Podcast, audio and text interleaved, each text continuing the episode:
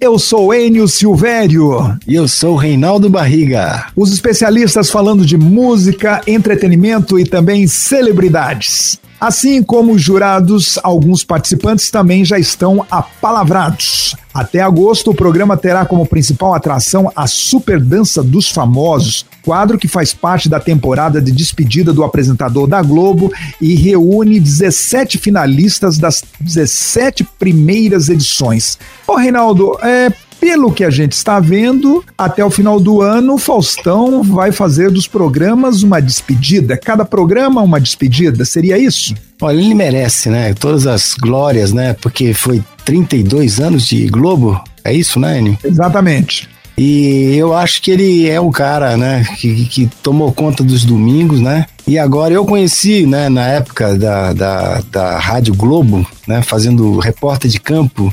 Ele cresceu, né? e merece esse sucesso todo, que ele uniu o Brasil, né? A Globo tem um acordo de patrocínio com o aplicativo Magalu para o Dominical até dezembro, quando o contrato de Faustão com a líder de audiência chega ao fim, como disse você, depois de 32 anos. Ô Reinaldo, chegou a ventilar-se nos bastidores da Globo a, a dispensa imediata do Faustão quando souberam que ele havia assinado com a Band para a, trabalhar a partir de 2022. Mas isso foi da parte artística. Mas quando chegou na parte comercial, o departamento comercial falou: nananina, não.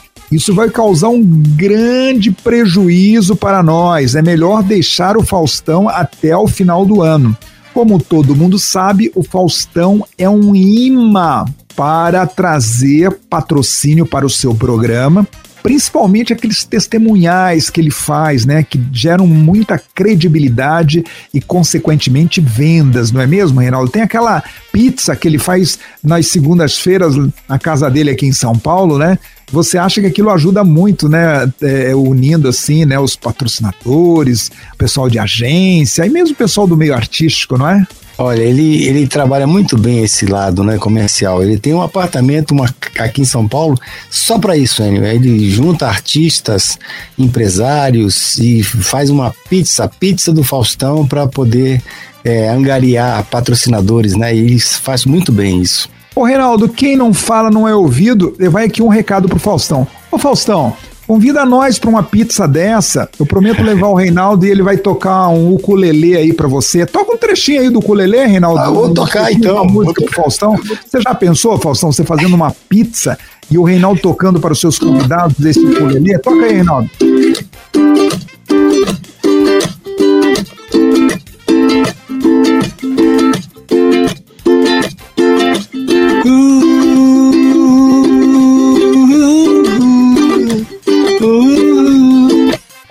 Louco, meu! Vai ser um prazer ir na pizza do Faustão, o Reinaldo tocar o ukulele para os seus convidados. Mas, é, brincadeiras à parte, Faustão, parabéns. Eu acompanho você nesses 32 anos de Rede Globo. Eu dirigi a rádio Cidade em Salvador quando você foi contratado, né? E estreou com o primeiro programa nas tardes da Globo.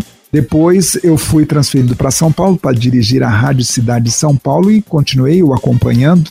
E o sucesso sempre esteve presente nos seus programas, você alegrando as tardes de domingo. E agora, infelizmente, acaba-se um ciclo na Rede Globo e você começa o seu trabalho em 2022 na Band.